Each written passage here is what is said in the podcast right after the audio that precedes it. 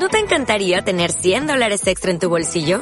Haz que un experto bilingüe de TurboTax declare tus impuestos para el 31 de marzo y obtén 100 dólares de vuelta al instante. Porque no importa cuáles hayan sido tus logros del año pasado, TurboTax hace que cuenten. Obtén 100 dólares de vuelta y tus impuestos con 100% de precisión. Solo con Intuit TurboTax. Debes declarar para el 31 de marzo. Crédito solo aplicable al costo de la presentación federal con TurboTax Full Service. Oferta sujeta a cambios o cancelación en cualquier momento.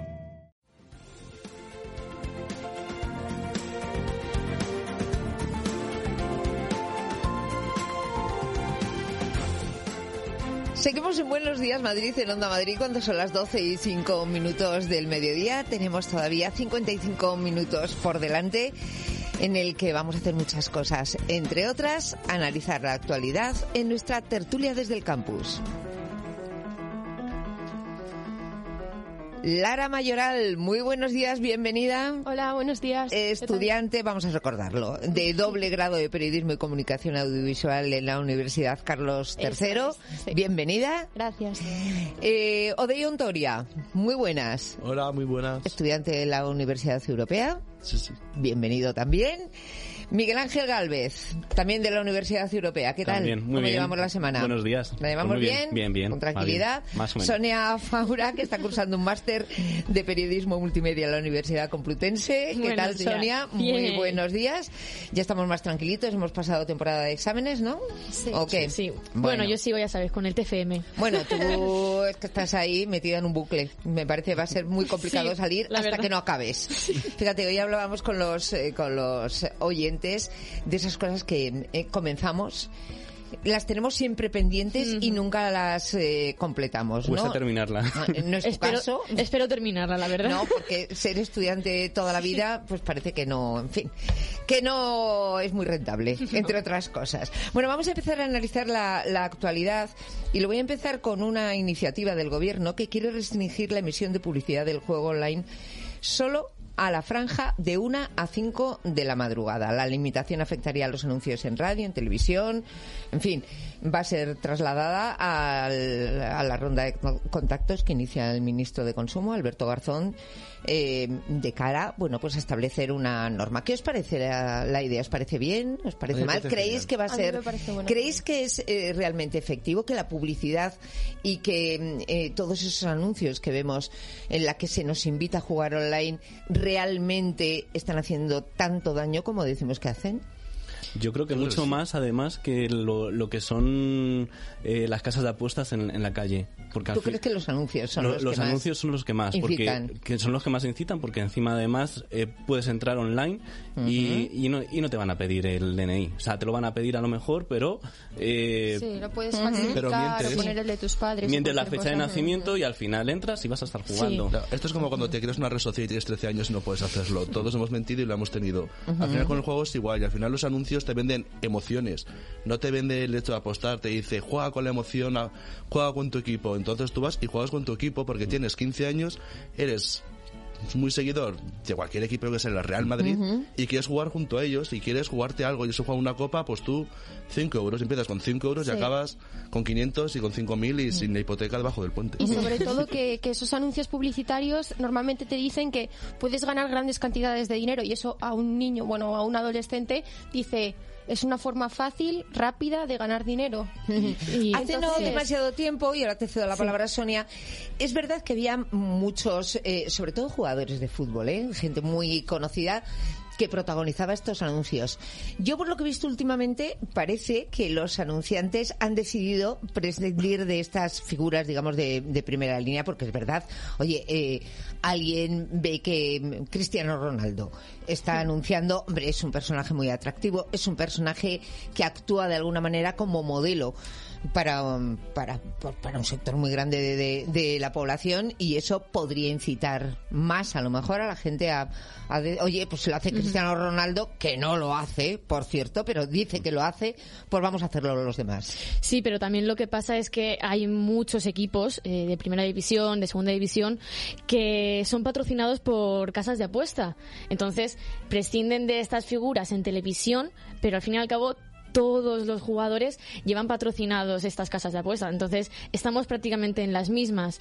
Eh, respecto a lo de que se restringa, se restrinja Sí. la, la publicidad, publicidad. me parece bien, porque encima, sobre esa hora, sobre todo el de una madrugada, dos de madrugada, es cuando hay muchos programas de, de radio y televisión que es es de, de deportes. Entonces es ahí cuando están todos los jugadores. Ujú, metidos y bueno, es una hora, es verdad en que la gente más joven está durmiendo.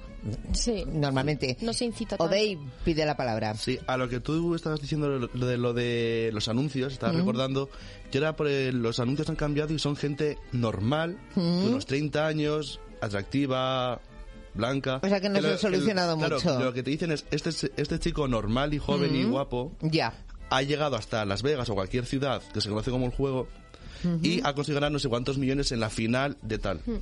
Y entonces tú dices, si él ha conseguido, ¿por qué yo no? Ya. Porque ves a Cristiano Ronaldo y le puedes seguir porque puede ser un, un ideal para ti, pero sabes que nunca vas a llegar a ser Cristiano Ronaldo. Ya. Pero a ser ese chico igual sí. Ah, o sea que tú crees que ha sido peor el remedio que la enfermedad. Yo creo en que ese sí, caso. Porque igual ese chico, un chico normal, anónimo, que simplemente empezó a jugar como tú online un día, y ha llegado a ganar millones y a tener fama y, y, bueno y todo lo demás. Yo creo que es mucho más accesible. Yo por eso lo pondría los juegos- las casas de apuestas como el tabaco, por ejemplo, que no tiene anuncios. Mm, Bueno, pues ahí queda esa iniciativa que hace ODEI desde nuestra tertulia desde el campus. Veremos que a ver cómo queda esa ronda de contactos que va a mantener el ministro de Consumo pues con personas relevantes del sector. A ver a qué acuerdo se llega. Lo que está claro es que el, el juego se está convirtiendo en un, en un problema. Un problema que hace no demasiado tiempo no existía, por lo menos de la forma en que ahora la- lo conocemos. Y habrá que hacer. Voy a cambiar de, tema. Y me voy a un asunto que ya nos comentaba Juan Luis Galiacho, Juan Luis Galiacho, nuestro colaborador, el que lleva la, la, eh, sección de, de periodismo de investigación. Eh, hace algún tiempo intentó entrevistar al rey del cachopo en la cárcel. Él conoce al rey del cachopo, pues oye, de, de informaciones anteriores. Tiene una cierta relación con él. El rey del cachopo confía en, en Juan Luis Galiacho y accedió a, a tener una entrevista con él. Bueno, cuando Juan Luis llegó a la cárcel, le prohibieron la entrada. El Tribunal Constitucional ahora ha decidido que eh, los periodistas tenemos derecho a entrevistar a presos. Y aquí surge lo de siempre. Es verdad que los periodistas estamos para informar, pero ¿hasta qué punto una persona que ha cometido un delito, es decir, que no es un modelo precisamente, ahora que hablábamos de modelos para la sociedad, tenga mm, ese altavoz que son los medios de comunicación, es bueno o es malo?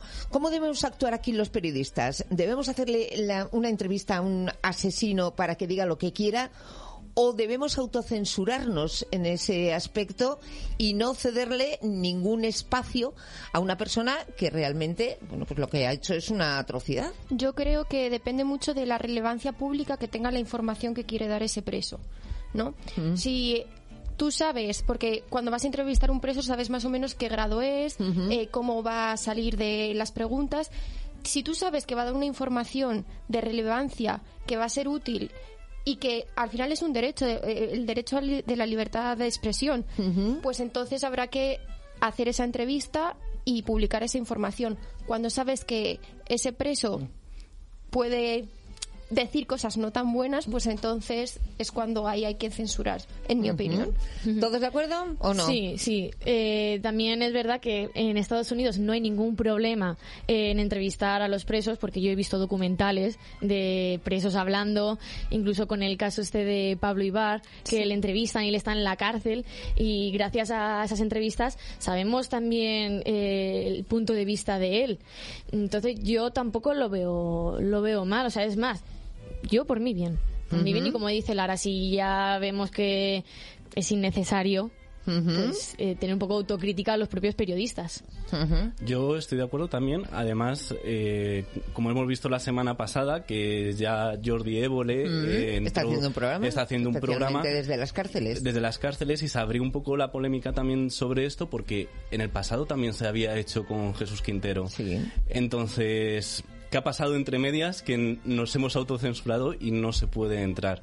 Y yo creo que a lo mejor el problema es en... eh, que a lo mejor lleven un rédito económico a la hora de hacer las entrevistas. Ah, eh, importante dato, ¿no? O sea, tú eres partidario de que se pueda entrevistar a un preso siempre y cuando no cobre por, por ser entrevistado. Claro. Ajá. Claro, que no lo venda como si fuera una exclusiva, como si fuera eh, aquí el rey del mambo. Entonces, También es verdad que muchas veces las entrevistas no son concedi- concedidas porque tienen miedo de que los presos digan cosas que pasan en las prisiones sobre funcionarios, sobre malos tratos y por eso muchas veces se deniegan esas. ¿Tú crees que es por yo eso? Creo, yo creo que sí, que en parte sí.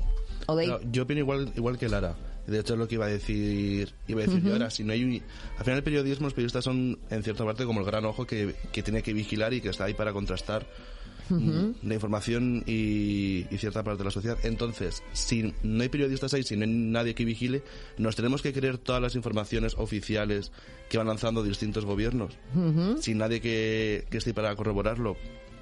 Bueno, vosotros sois los futuros periodistas. Oye, tendréis que luchar por este tipo de cuestiones. Eh, ¿Sois muy de moda, de seguir la moda, Lara? Bueno, Mm, ¿Odey? No tengo tiempo. No tienes tiempo. Miguel Ángel. no mucho. ¿Y tú, Sonia? Lo que veo, me, lo que me gusta, me lo compro, pero O sea que se- seguimos un poco el tópico de que las mujeres seguimos más la moda que los hombres, por lo menos en esta mesa, ¿no? Os lo pregunto porque en estos momentos en IFEMA este- se está celebrando el MoMA. eh, dos pabellones acogen más de 800 marcas de moda. Y yo tengo la sensación de que la moda está destinada casi casi a desaparecer. ¿Por qué? Os cuento, cuando mm, hace unos años, no tampoco tanto, se ponía algo de moda y todo el mundo llevaba eso que se había puesto de moda. Se llevaban pantalones pitillo, nadie se ponía un pantalón de pata de elefante. Y si se llevaban los jerseys muy anchos, nadie se ponía un jersey pegadito. Pero ahora sales a la calle y hay de todo, absolutamente. Te puedes encontrar con una, fal- una, un- una persona, una chica que pasa con una minifalda y seguida de otra que va con una maxifalda, seguido de un chico que lleva unos pantalones pesqueros, detrás va otro que lleva unos bombachos. Quiero decir, está el- el- el- el- antes se le llamaba la dictadura de la moda, ¿no? La dictadura de la moda se está convirtiendo en una dicta blanda desde vuestro punto de vista. A mí me parece bien que hayan de todos los estilos de moda. Sí que es verdad que hay como grupos dentro de la moda y, por ejemplo, ahora que se dice los traperos, estos pues visten de esta manera. Ah, o sea que Eh, la moda ahora va según la tribu urbana a la que pertenezcas. Yo bueno, cre- esto ha sido siempre así también, en parte, ¿eh? A ver, no del todo, pero eh, sí que es verdad que hay ciertas personas que siguen unos cánones que, que es así y va a seguir así toda la vida. Porque, es, por ejemplo, estos traperos no van a llevar eh, un- unos, unos pitillos, sí, pero a lo mejor no van a ir pijos, por decirlo de una manera, ¿sabes? Sí. Entonces yo creo que es- depende de eso. ¿Los chicos qué opináis al respecto? Pues yo creo parecido. Yo creo que ahora sí que está segmentando más la sociedad en estos aspectos y que al final a cada, cada uno sí que sigue el canon. Por ejemplo, el, el polo una talla más y los pantalones y los náuticos. Yo, por ejemplo, no, no me gusta. Es decir, tampoco estoy dentro del mundo donde se lleva eh, esa ropa, pero todos los que son ese estilo de personas, o sea, cayetanos, como los llamamos, pues van todos iguales. Ujú. O sea que las amistades, el círculo en el que te mueves, eh, la tribu urbana, si es que perteneces a alguna, son los que condicionan lo que nos ponemos al salir de casa, Todo ¿no? influye, todo influye, y pero sí que es verdad que se ponen de modas a veces cosas y todo el mundo las sigue, porque es, las gafas grandes ahora han vuelto. Ah, sí. Sí, la- la- chicas, chicos llevan gafas que son más grandes que sus cabezas y, y dices, no lo sé, ¿por qué? Mm, Lo ves como, yo lo veo como algo muy atrás en el tiempo, pero ha vuelto. Bueno, pues ahí está la moda que no sabemos si va a desaparecer del todo o no. Lo cierto es que se siguen celebrando, bueno, pasarelas, eh, los grandes modistas siguen lanzando sus eh, tendencias. ¿Cuál es el color de moda de este año? Ninguno la sigue. Bien, perfecto. Que sepáis que es una clase de azul, no sé, uno de los muchos azules que hay en, el, en los pantones, pues uno de esos es el que, el que este año, cada año se decide ¿eh? cuál es el color del año. El año pasado era como una especie de violeta o algo así. esta vez. Bueno, eh, por primera vez, eh, cambió completamente eh, de tema, por primera vez una pareja de dos mujeres van a bailar en la Ópera de Viena. La Ópera de Viena, bueno, es un sitio, digamos, muy clásico, ¿no? Donde se celebran bailes, sobre todo bailes eh, donde mm, chicos y chicas de un determinado estatus social hacen su debut en sociedad. Hasta ahora, evidentemente, eran parejos, parejas de chicas con chicos. Nadie se había planteado otra cosa. Bueno, pues primer, por primera vez una pareja de dos mujeres va a bailar en este gran baile. Hombre, vamos avanzando, ¿no? El mundo avanza y hay cosas que está muy bien que permanezcan porque, oye, guardan una cierta esencia. Pero, en fin, una vueltecita de tuerca no está mal, Lara. Sí, sí, yo justamente estuve en Viena este enero ¿Mm? y fui a la ópera y nos explicaron el- la selección que hacen para que los aspirantes entren al, al baile, que tienen que saber eh, bailar el, el vals vienés. ¿No? Y tienen que estar, bueno, en ese momento tenían que estar conformados por un chico y por una chica y tienen que ir todos vestidos pues con unos estándares. Entonces ahora mi pregunta es, en este baile en donde van a participar dos chicas, ¿las van a dejar a las dos ir eh, vestidas con el vestido o va a tener me una- imagino. a- Hombre, como le pongan a una un frac, la pobre va a decir, oye, bueno, a lo mejor está encantada de la vida. Oye, Sí. deberían dejar a la gente que vaya como quiera, ¿no? sí. Hay veces genial y que eso, que la gente vaya como quiera y al final eh, una recepción de baile tan importante tiene que ser el reflejo de la sociedad. Además se trata un poco de eso, ¿no? Y la sociedad es que hay chicos con chicos y chicas con chicas, que cada uno haga lo que quiera. Ahora hay todo tipo de, Yo de creo que, parejas, que es ¿no? un gran avance, vamos. Lo que pasa es que las tradiciones tienen que ir adaptándose. Entonces, ahora, pues lo que decías tú, que, que se tiene que adaptar a, a cómo van a ir vestidos en ese momento. Oye, tengo una noticia encima de la mesa que está eh, va con vosotros, ¿eh? La universidad va a revisar su modelo por el paro y el subempleo de sus graduados. Bueno, la Universidad Española está empezando a ser consciente del grave problema que hay de paro juvenil. Y entonces lo que va a hacer, según entiendo por esta noticia, es reducir el número de grados porque parece que hay demasiados, y van a crear puentes con la formación profesional. Es verdad que hubo un tiempo en el que en este país la universidad era algo digamos, mm, bueno, al- a lo que solamente accedía un determinado grupo de población, ¿no?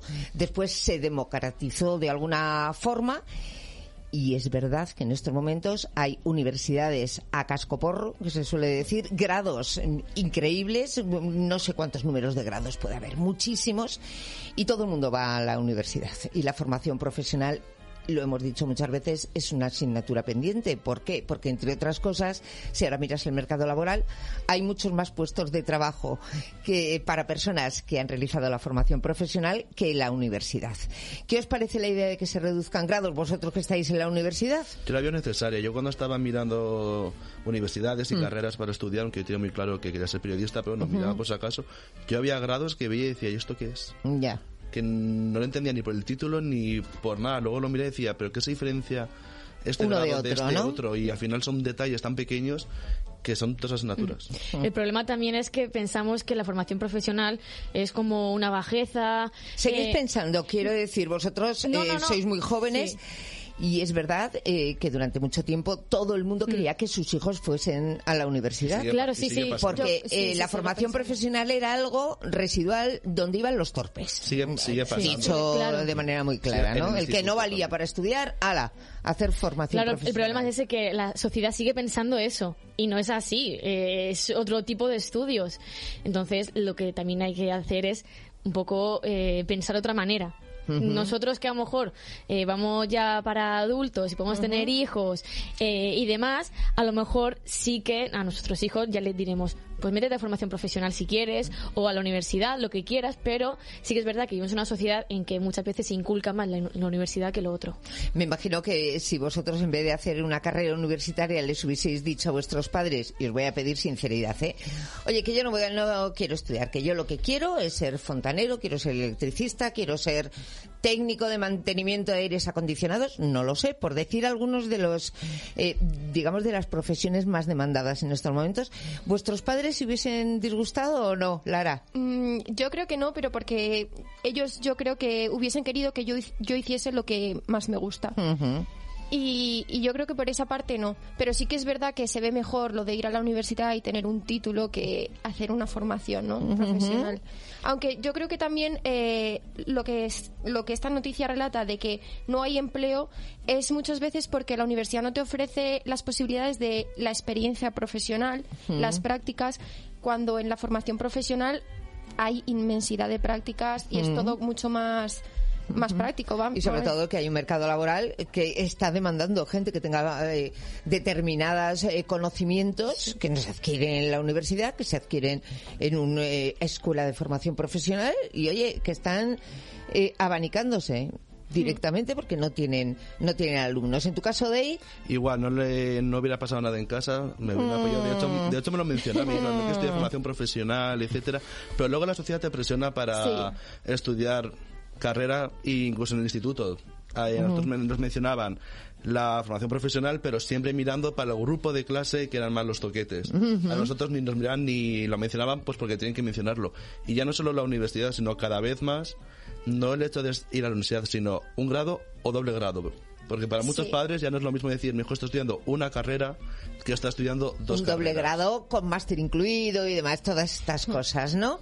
En, en vuestro caso. En mi caso, yo no he tenido problemas. O sea, de hmm. hecho, siempre me han apoyado en todo lo que he querido. O sea, hmm. yo quería trabajar en la tele, en la radio, en los medios de comunicación y siempre me han apoyado que, de que fuera por ahí. Entonces, no he tenido. No Me queda Sonia. Yo creo que tampoco hubiese habido problema. Yo creo que sí que les hubiese gustado que hubiese ido a la universidad, pero si hubiese elegido formación profesional, hubiesen estado igual de contentos. ¿Y vosotros os quedaréis igual de contentos si tenéis el día de mañana un hijo que dice, mira, que no, que no, que, que yo prefiero mm, montar una fontanería? Sed sinceros, ¿eh? Da mucho dinero. da mucho dinero.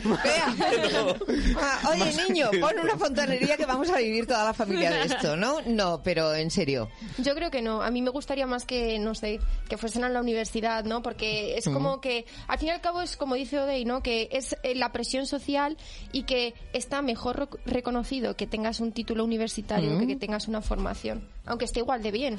Pero no hay que forzar tampoco. No hay que forzar al a los chicos para que eh, tengan que tener un título No, no, sí, eso como teoría es fantástica. Sí, pero luego a la hora de la verdad...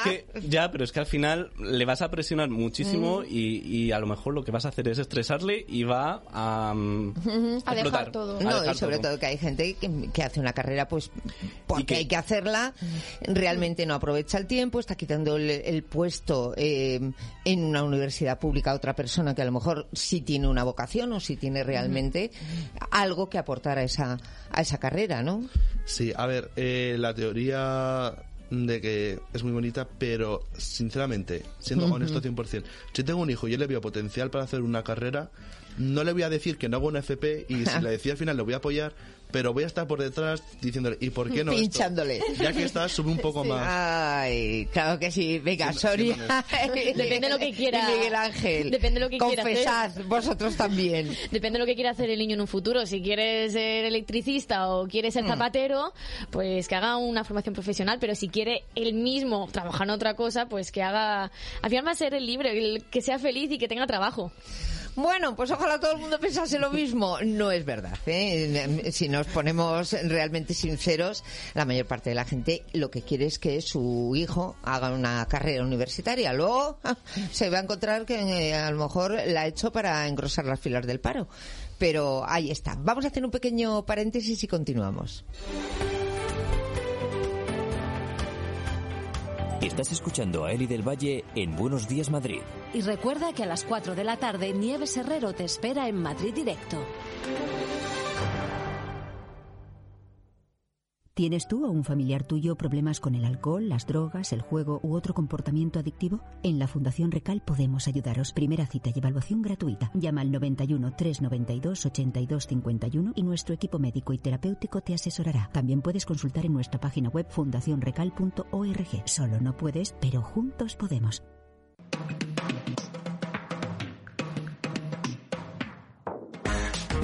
¿Qué te parecería anunciar tu negocio en la radio? En Onda Madrid puedes hacerlo de una manera sencilla y económica. Para que contactes con los madrileños que escuchan nuestra emisora. Nuestro equipo de asesores te ayudarán en el proceso. Verás qué fácil te resulta. Llámanos al 91 512 8271 o mándanos un mail a comercial-telemadrid@multipark.es.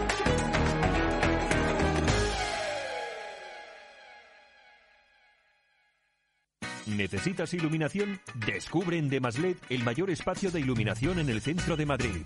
Te ofrecemos el mejor asesoramiento y todos los materiales de iluminación de la más alta calidad. Porque no todas las luces LED son iguales. Encuéntranos en Paseo de las Delicias 101 y en demasled.es. Ilumínate con Demasled.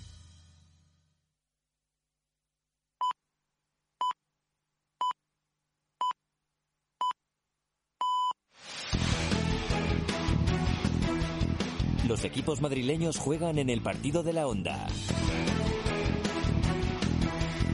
Hoy jueves, desde las seis y media, el Real Madrid busca un puesto en las semifinales de la Copa del Rey. Desde el Santiago Bernabéu, Real Madrid, Real Sociedad.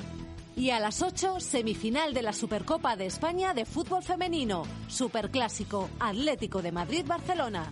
Además, jornada 24 en la Euroliga de baloncesto. Alba Berlín, Real Madrid. Vive el deporte de Madrid en el partido de la Onda.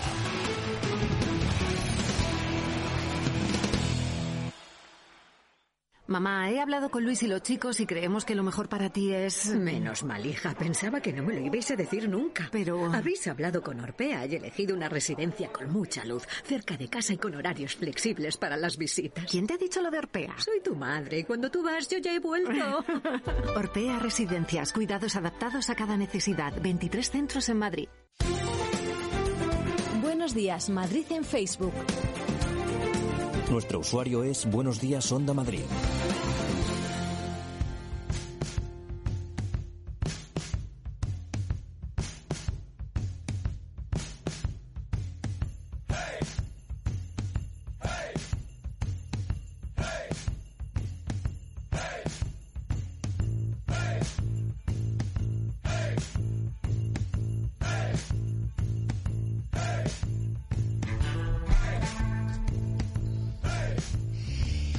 Esta musiquita que nos indica que viene Clara Esteban, esta vez para revelarnos cuál ha sido el resultado de nuestra encuesta de hoy que tiene que ver con abuelos. Buenos días, Clara. Buenas otra vez. No sé cómo te las vas a apañar para preguntarles a nuestros contertulios hoy sobre este tema. Hombre, Tendrás perdona. que preguntarles si a ellos les cuidaron los abuelos. También es posible, pero hombre, son eh, periodistas ya a punto a punto de salir de la crisálida, de convertirse en mariposas y, y algo tendrán que opinar sobre este tema. Hoy preguntábamos si abusamos de, si se abusa en general demasiado de los abuelos para que cuiden los niños. Es verdad que en este país ha habido un antes y un después de la crisis donde muchas familias, oye, eh, se vieron con problemas de paro, con problemas serios y tuvieron que prescindir de algunas cosas. ¿De qué se prescinde cuando hay abuelos al lado? Pues de pagar una guardería, de pagar un- una cuidadora, a lo mejor que se quede con nuestros niños, porque lo de la conciliación de horarios entre adultos y niños, bueno, todavía es algo que tenemos que resolver en este país. Y los abuelos, es verdad que siempre tienen muy buena voluntad, pero no sabemos si los estamos quemando demasiado o no. Daba unos datos, eh, Clara, hace un rato. eh, que eran muy serios. Es decir, si se toma como promedio el número de horas que están los abuelos y las abuelas con los, con los niños, al final el resultado es que hacen como una jornada laboral de 30 horas semanales. Que si tuviesen su reflejo en un sueldo, Clara, 2.200 euros. Fíjate, que tendrían que cobrar los abuelos si realmente estuviesen ejerciendo lo que hacen gratis eh, para una empresa, por ejemplo. Que es muy importante además cuantificar el trabajo de cuidados económicamente, esa eh, factura en la Mm. sombra es importante sacarla a la luz porque no se valora, no se valora igual que no se ha valorado el trabajo de las amas de casa, de las eh, mujeres que se quedaban en el hogar y de los cuidadores ahora, pues de personas mayores también, pues asimismo el de los abuelos tiene este valor según eh, bueno pues una empresa que se ha dedicado a cuantificarlo, 2.200 euros. 2.200 euros. Y hoy preguntábamos algo muy sencillo. ¿Abusamos de los abuelos para que cuiden a los niños, sí o no? ¿Qué pensáis vosotros? Yo creo que sí, pero que también en parte a ellos les gusta estar con sus nietos, ¿no? Sí, hombre, a todo el mundo le gusta.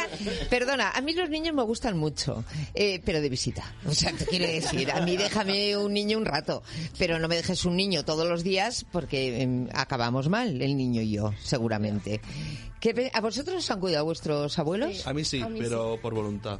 Yo decía, a mí que llevar una guardería cuando mi abuela se enteró, eh, puso el grito en el cielo y dijo que ya me cuidaba ella. Ya, a ti Lara también. ¿A vosotros, Sonia, Miguel Ángel? También. Oye, me han cuidado, pero sí que es verdad que... Oh, ¿Cuánto abuelo explotado? No, no, Pero- pero, no, he ido a la guardería y súper contenta y yo llevaría a mis hijos a la guardería también, la verdad.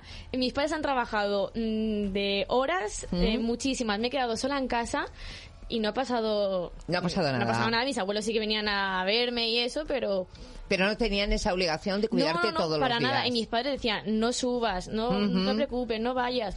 Incluso mis abuelos me, me pasan dinero ahora para pagarme el piso. Por- y, de, de extranjis, ¿no? y mi madre, y mi madre no quiere que me pasen dinero. Ajá. O sea que por eso digo que ni sí ni no. Yo, yo lo que digo, sí que es verdad, yo a mí me cuidó mi abuela, o sea, Mm. cuando me llevaba al cole, me venía a despertar, porque mis padres iban a trabajar temprano, Mm. entonces no tenían quien, o sea, vivía cerca y- Claro. y, venía ella. Ujú. Pero ahora se ha llegado a un límite que Mm. es que te lo dejan mm, todo el día, los fines de semana, para podernos irnos nosotros al cine, para podernos ir a comer, a, a cenar con los amigos, eso ya me parece abusivo, porque Abusivo. yo no recuerdo de que me dejaran a mí con mis abuelos simplemente porque ellos iban a ir a algún sitio. Porque se iban a ir de fiesta, Sí, era mm, Sí, porque yo no en tenían otro igual. remedio, ¿no? Clara, vamos con el resultado de la encuesta. Solo deciros que hay un estudio europeo que nos pone como el país donde más eh, abuelos cuidadores hay. Donde más eh, explotamos a los abuelos. Después de Rumanía, en Mm. Europa, y que Portugal, Hungría y Alemania, entre otros países, lo que hacen es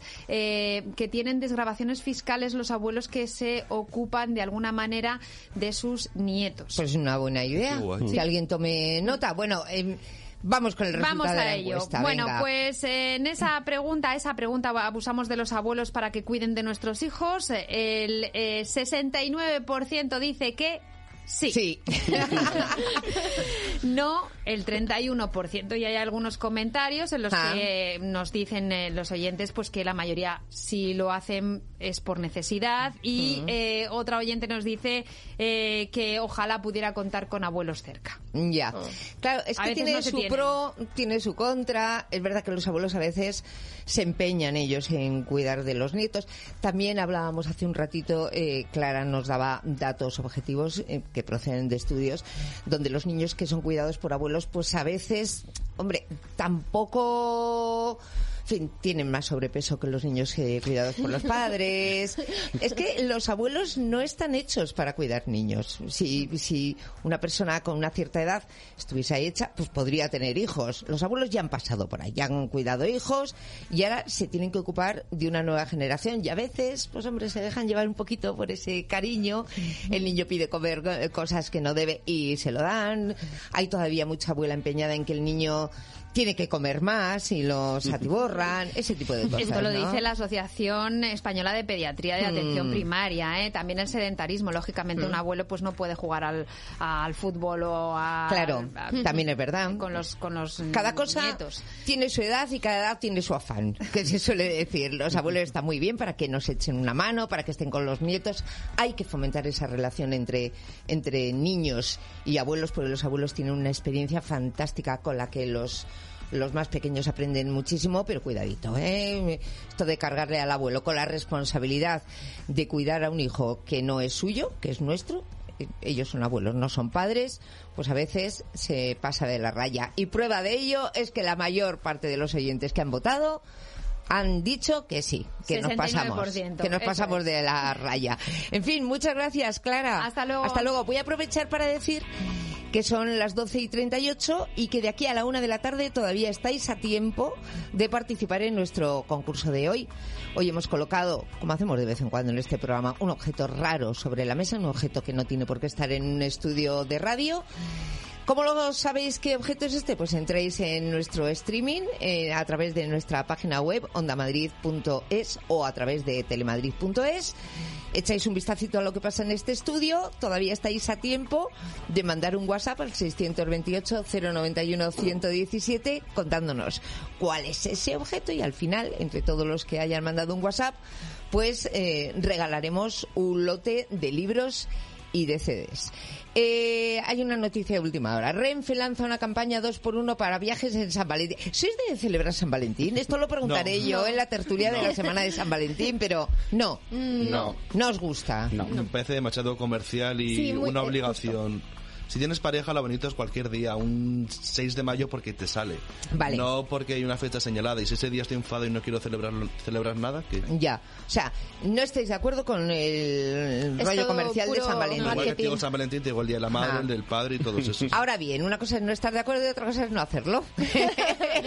¿Lo hacéis o no lo No hacéis? lo hago. No. No. Bueno, De verdad que no. Ahí está Lara. Lara no lo hace, pero está esperando a que alguien lo haga. ¿eh? Porque. No, yo estoy en contra de San Valentín, pero llega San Valentín y tu chico o tu chica no te regalan nada y dices, "Mm, hombre, no sé, ¿no? Yo qué sé, un cariñito, algo. Lara está, esperando, Lara está esperando un regalo. Yo no digo nada. ¿eh? Eh, para él, él sabe quién es. No, en este caso, que se, que se lo vaya apuntando. Manuela Rodríguez, muy buenas. Eso me hacía él, buenos días, eso me hacía Eli antes, ¿eh? Empezaba aquí a llamar a mis pretendientes. Yo soy como una madre, al final eh, de esta mesa. Y, en fin, ¿tú eres de... ¿Has celebrado muchos San Valentines? No. tampoco. Yo soy un poco rancia con esas cosas. Ay, No, pero luego te fastidiaba si no se acordaban de ti en San Valentín, seguro. Mm, No, Eli. Es ¿No, que tampoco? Si te regalan un regalo por San Valentín ya te sientes obligado a regalarlo tú. eso sí que es Ya. verdad. ¿eh? Entonces, si a mí no me gusta que me regalen, no voy a pedir que me... Que, o sea, si a mí no me gusta regalar, no voy a pedir que, Bueno, que me regalen. Y tienes que sentir un cariño especial en ese momento porque San Valentín. No, no, qué pereza. Nada. Bueno, pues que lo sepan todas las parejas de los que están en esta mesa. No esperen regalos de San Valentín. Aquí no parece que la gente es muy partidaria.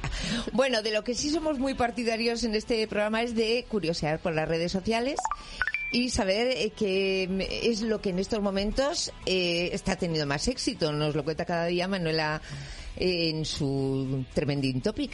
¿Qué es Trending Topic hoy? Pues el primero es Kirk Douglas, que Bueno, ha fallecido hoy. 103 años, ¿eh? 103 años. Fíjate. Y he encontrado algunas cosas que yo no sabía de él, por si acaso vosotros tampoco las sabíais, como por ejemplo que era medio ruso, Mm. que nació en Nueva York pero que era medio ruso, que era amigo de Stanley Kubrick, Mm. pero que se pelearon al final del rodaje y que casi acaban fatal, que se fu- fumaba tres cajas al día y que lo dejó con 72 años, que yo digo, Será cajetilla mía. de tabaco, tres cajas al día. Si se Sí. fuma tres cajas Ca- al día. cajetillas, sí. Ah, vale, vale. De tabaco, sí, sí. Tres cajas de tabaco. Lo dejó con 72. Nunca es tarde para dejarlo. Y encima aguantó, ¿eh? O sea, que el tabaco no... Es- era inmortal no le hizo. Oye, mi abuelo lo dejó con 80 años, ¿eh? El tabaco. Y fumaba dos paquetes al día. Pues como él, casi. Sí. Y que usaba alzadores, porque tenía mucho complejo. De ser bajito. bajito, sí. Ah, usa- usaba alzas. Usaba Pues alzas. no y eso que medía unos 70 tampoco está tan mal. Hombre, dependiendo de que- la actriz que le pusieran al lado, seguramente, ¿no? Hay muchos actores de los que siempre se ha contado que o bien les ponían alzas o bien los subían en un taburete en escenas donde no tenían que andar. Ha habido actores incluso que han tenido que, actrices que han tenido que andar por una zanja para ir compensados, ¿no? o uno por encima de la acera y el otro por, Dios, por qué la horror. calzada, ¿no? Ah, Son cosas del cine. Segundo tremendín El topic. segundo es lo de al 11, porque hoy se reúnen eh, todos los rectores de las universidades públicas de España en Toledo para mm, hablar un poco sobre las FPs y las carreras y para reducir el número de grados que se están ofertando, porque estábamos cada vez se sí. ofertan más grados, hay menos demanda y al final, eh, en el 2030, el 65% de los profesionales se, eh, van a tener que ser de FP. O sea, se van a, se van a Ahí estamos, ahí mira que lo estamos diciendo en esta mesa. Eh, atención a todo el mundo, ¿eh? que está muy bien cuando uno tiene una vocación o tiene mucho empeño en estudiar una carrera. Oye, adelante y fantástico, pero no obliguemos a la gente a estudiar por estudiar, porque hay muchos trabajos para los que hay una gran demanda y se están quedando sin nadie. Vamos con el tercero. Y el tercero es Baleares, por los casos de prostitución infantil que Mm. hubo en Nochebuena, que hubo 16 casos y y es que eh, el gobierno del PSOE ha Ujú. dicho que no hacer, eh, porque se ha propuesto hacer una investigación sobre estos Mm. niños y el gobierno del PSOE ha dicho que no. Por lo que en Twitter se está hablando de que si tienen algo que esconder. El gobierno del PSOE ha dicho que ha, eh, ha formado un millar eh, de trabajadores públicos eh, para que cuiden a estos niños, pero al fin y al cabo eh, estos niños da igual que que haya están- trabajadores públicos, no sé. Son normalmente menas, son Sí. niños que están en, en casa de acogida. Eh, yo el otro día he escuchado un testimonio de una ex trabajadora de uno de estos centros, precisamente de Baleares, donde decía que esto se sabe desde hace mucho tiempo. Sí. Y hay una manera muy fácil de averiguarlo. Además, cuando un niño que vive en una casa de acogida, o una niña, te aparece con un bolso de firma, o un móvil excesivamente caro, o esas gafas que decía antes Miguel Ángel, grandes de ultimísima moda, algo raro está pasando. Son niños que no tienen ese poder adquisitivo, que no tienen unos padres detrás que respalden esos gastos, por lo tanto, alguien los está cubriendo y normalmente la gente no regala nada a cambio de nada, así que mucho cuidado con este tema. Pues muy bien, Manuela, muchas gracias. Nada. Hasta luego. Adiós. Chicos, un placer. La semana que viene más. Hasta Igualmente. luego Lara, Hasta luego. Dey, hasta luego Miguel Ángel, hasta luego Sonia. Adiós. Estás escuchando a Eli del Valle en Buenos Días Madrid. Y recuerda que a las 4 de la tarde Nieves Herrero te espera en Madrid Directo.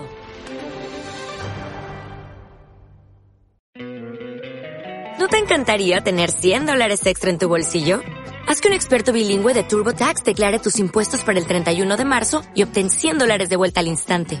Porque no importa cuáles hayan sido tus logros del año pasado, TurboTax hace que cuenten. Obtén 100 dólares de vuelta y tus impuestos con 100% de precisión. Solo con Intuit TurboTax.